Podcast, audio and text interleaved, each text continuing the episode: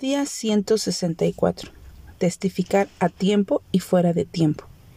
Que prediques la palabra, que instes a tiempo y fuera de tiempo. Redarguye, reprende, exhorta con toda paciencia y doctrina.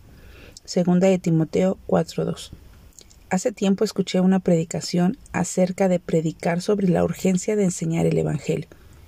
Y no se estaba refiriendo a la predicación del Evangelio que se lleva a cabo desde un púlpito, sino a nuestro diario vivir, no solamente con hechos, sino con palabras. Debemos recordar el pasaje en Romanos 10:17 que nos enseña que la fe es por el oír y el oír por la palabra de Dios. Es decir, que necesitamos decirlo y no solamente vivirlo. Aunque no todos somos llamados a ser pastores, predicadores o ancianos, todos somos llamados a compartir el Evangelio en forma verbal, el versículo 2, nuestro lema, no nos da la, opción de hacerlo o no. Es una orden que Pablo le está dando a Timoteo. Es algo que debe hacer. Y todo porque en el versículo anterior Pablo señala que Jesucristo juzgará a los vivos y a los muertos en su segunda venida. La predicación del Evangelio tiene, tiene consecuencias eternas.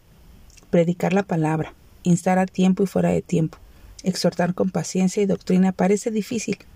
A veces nos gustaría inculcar la salvación a la fuerza, y por eso decimos cualquier cosa para que crean. Debemos exhortar y discutir con paciencia, pero también con la sana doctrina. El Evangelio no es complicado de predicar. No necesitamos tener conocimientos teológicos elevados para guiar a alguien a conocer las buenas nuevas de Jesús. No nos toca convencer. Esto solo lo hace el Espíritu Santo. Nos toca presentar, mostrar y dejar que el Espíritu Santo haga su obra. La mayor recompensa es saber que hemos peleado la buena batalla y que hemos acabado la guerra. En todo tiempo hemos guardado la fe. Así que hoy démosle gracias al Señor por la corona que nos espera en la eternidad por haber compartido y por haber testificado de su nombre.